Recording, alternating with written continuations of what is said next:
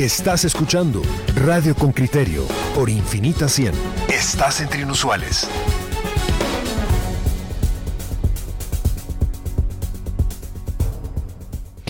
Lunes, son las 6.40 de la mañana, hoy es 17 de junio, feliz día a todos los padres, lo hemos dicho desde que arrancamos y hacemos una revisión con Philip Chicola sobre los resultados preliminares que tenemos. Bueno, ya es el 91% de las mesas contadas, ¿verdad, Philip? Se puede hablar prácticamente y ya está clarísimo en los titulares de los medios de comunicación. Es una segunda vuelta, Alejandro Yamatei y Sandra Torres, coaliciones, asociaciones eh, yo siempre he pensado, digamos, que las coaliciones en Guatemala terminan siendo eh, relativamente marginales por la siguiente variable. Al no existir partidos políticos, llamémosles de, trascendencia de base, es decir, no son partidos eh, en, donde las personas se sienten plenamente identificadas con el proyecto político.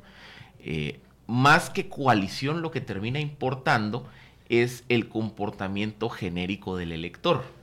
Y aquí lo que creo que ocurre es que el, el votante urbano, hablando del votante urbano como un conglomerado genérico de votación, se tiende siempre a mover hacia opciones de corte más urbanocéntricas. Y en esta elección queda plenamente identificado, como ha ocurrido en las últimas, casi que desde que tengo memoria, el partido Vamos de Alejandro Yamatei representa esa opción urbanocéntrica, versus una Sandra Torres que representa la ruralidad, que no es muy diferente del 2015 cuando Jimmy Morales era el urbanocéntrico, Sandra Torres la ruralidad, o en 2011 donde era Otto Pérez el urbanocéntrico, Sandra, eh, perdón, Manuel Balizón la ruralidad, o 2007 en donde Otto Pérez era el urbanocéntrico y Álvaro Colón la ruralidad. ¿Qué está, ¿Qué está pensando? ¿Qué está pensando el equipo de Sandra Torres? Escuchemos directamente de uno de los integrantes del Partido de la Unidad Nacional de la Mario Taracena, diputado, se encuentra en línea con nosotros. Buenos días, diputado, ¿cómo amaneció? Eh, buenos días, así madrugado, cansado pero contento. La verdad que sí, eh, satisfechos con el trabajo y el esfuerzo que hizo la, base. Pues la UNE es un partido rural, como ustedes lo dicen. Y los mismos actuaron, pues, eh, un partido que sabe llevar sus votos a la mesa, que sabe conseguir sus líderes en, el nivel de alcaldes y no digamos a nivel de diputados, que hoy se ve reflejado.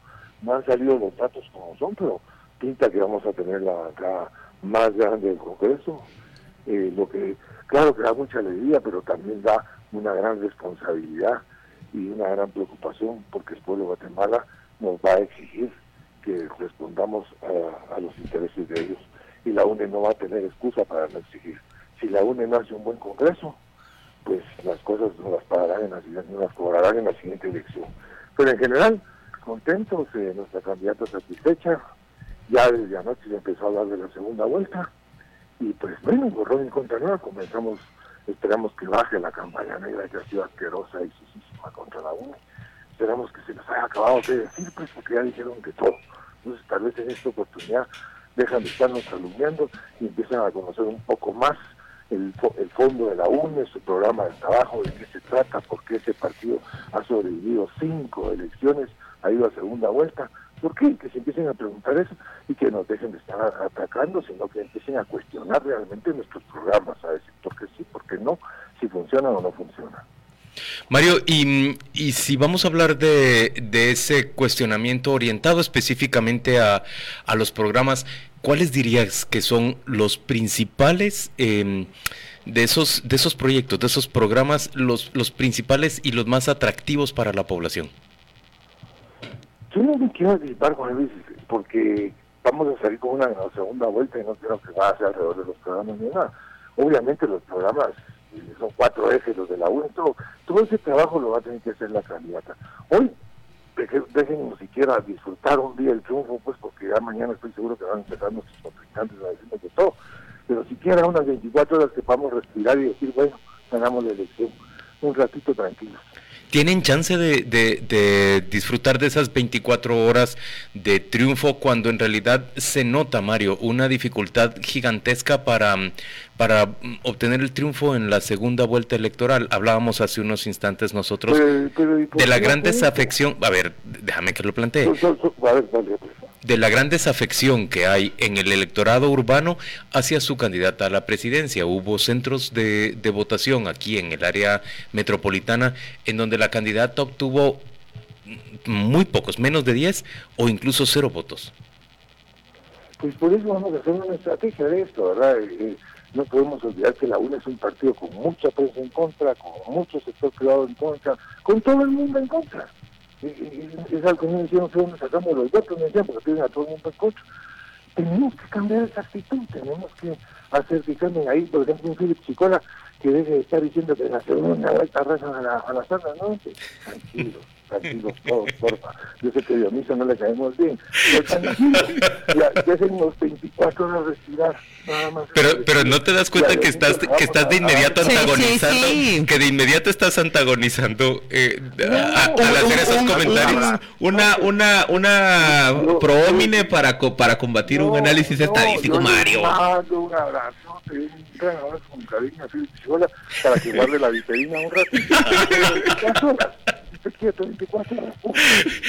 Mario, bueno, veo que arrancas eh, eh, antagonizando. Con buen humor, no, con buen humor.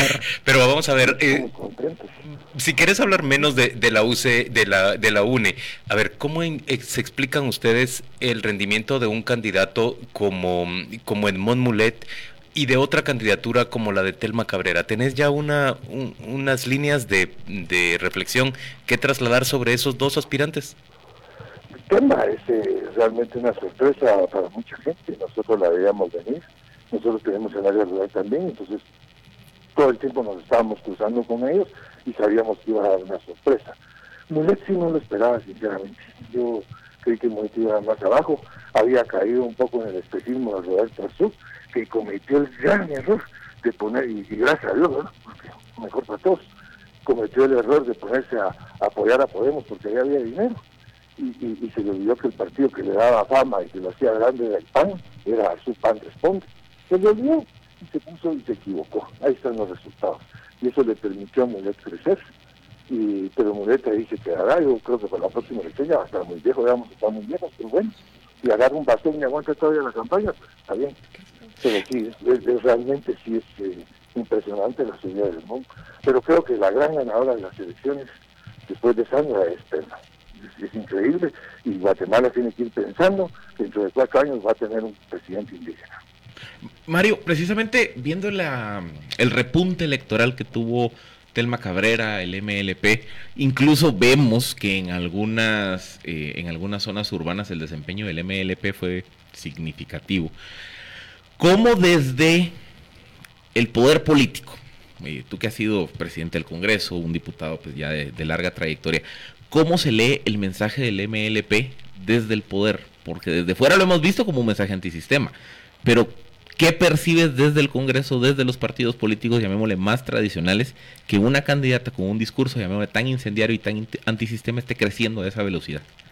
Y la iniciativa tiene que cambiar de discurso. Una cosa es Codeca robándose la luz eléctrica en los pueblos y aprovechando ese dinero a saber cómo. Y son miles de miles de metales. Y eso no lo pueden negar. Montaron un partido a, través de robarse la energía eléctrica. Eso fue Codeca.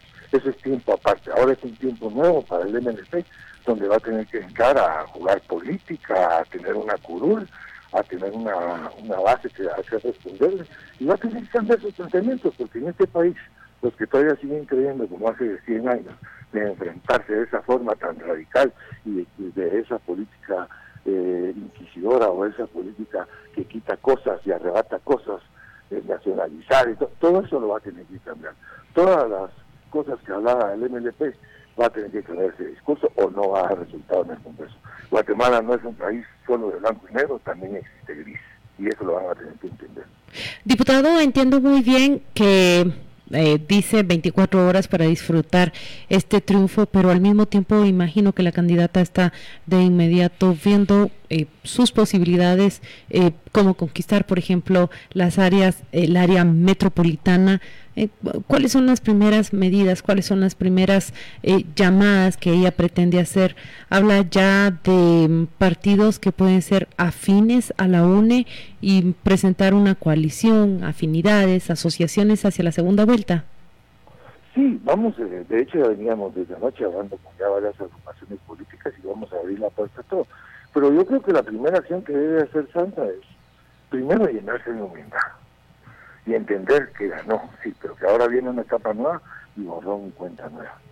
Y eso creo que lo hizo desde anoche, no se puso soberbia, no se puso creída, no, no se le subió a la cabeza, bendito sea Dios, ya está bien codeada, conoce bien las cosas, y entonces estaba muy serena con los pies en la tierra y ya empezando a agrupar a todo el comando de campaña para ver qué vamos a hacer en la segunda vez. Esperamos que sea una elección un poco más limpia, que fue muy baja, muy sucia, demasiado. Solo el manejo de las encuestas, ahí sí les puede contar cómo fue, pues entonces no me parece. Pero sí, pero sí. Pero las encuestas fueron muy fieles al resultado que Por ejemplo, la que la que nosotros publicamos, de leemos 22%, está dentro del margen de error el 25%. Sí, pero de bomberos no vamos a usar las mangueras. Estaban muy bien los datos de la primera vuelta, pero no tenían que regar eso en la segunda vuelta y con la mala fe que le hicieron, pues si nadie les estaba preguntando en la segunda, pues hoy sí saquen qué va a pasar en la segunda. Pero como se trataba de meter con saña, entonces todas esas actitudes yo las entiendo porque son la pasión de la campaña. Pero ahora entienden ustedes. Primero dejen los 24 horas y de verdad empecemos a ver cómo hacemos para platicar. Nosotros hemos tratado de acercarnos al grupo Gutiérrez desde toda la vida y todavía nos están la patada y nos están por atrás. Ya, ya cambien de, de, Pero por, por, ¿por, qué, por, qué, por qué dice el, el, ese es adverecundiam, ya ni pro hominem, ya? No, estoy hablando de eso porque está Philip pues que es uno de los que se presta a eso. Entonces, ah, yo Mario. Mario, Mario, Mario, de a ver, una pregunta. Una, paz y darnos No, yo lo que veo es un ánimo de antagonizar anta- de- en cuando está tratando de ganar, eh, eh, digamos, seguidores No, no, para una segunda vuelta. Estoy tratando de fumar la pipa de la paz con uno de los que tienen ahí. Hagamos la oportunidad. Pero, pero si como siempre hemos fumado la pipa de la paz, yo lo, yo lo que te digo es, a ver, la, la, primer- la intención de voto de la primera vuelta. Ves el dato de la encuesta y ves el resultado, y está dentro del margen de error. Y el ejercicio de segunda vuelta, todos sabemos que es natural plantear escenarios y llaves de segunda vuelta. Y así como se publicó los resultados de cómo queda la intención de voto de la primera vuelta, se publican los resultados de cómo queda la intención de voto de escenarios de segunda vuelta. Y con la misma No, transparencia no, que se hacen los primeros, se hacen los segundos.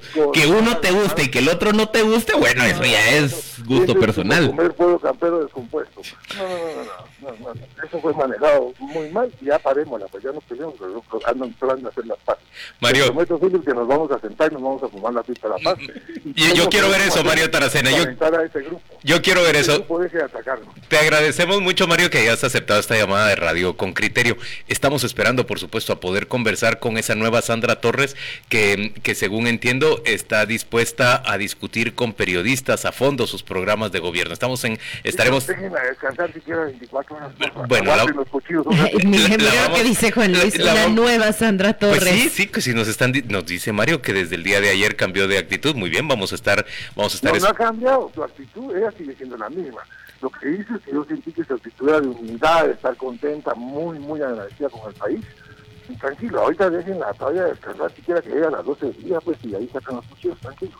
Bueno, Mario Taracena, te agradecemos mucho que hayas aceptado esta llamada de radio con criterio. Estaremos pendientes, por supuesto, de la primera discusión que podamos sostener con eh, Sandra Torres, que es la ganadora de la primera de la primera ronda electoral, pero que enfrenta un desafío gigantesco hacia el balotaje. Vamos a ir a la pausa comercial y volvemos Gracias, gracias. dentro de muy poco. Esto es Radio con criterio.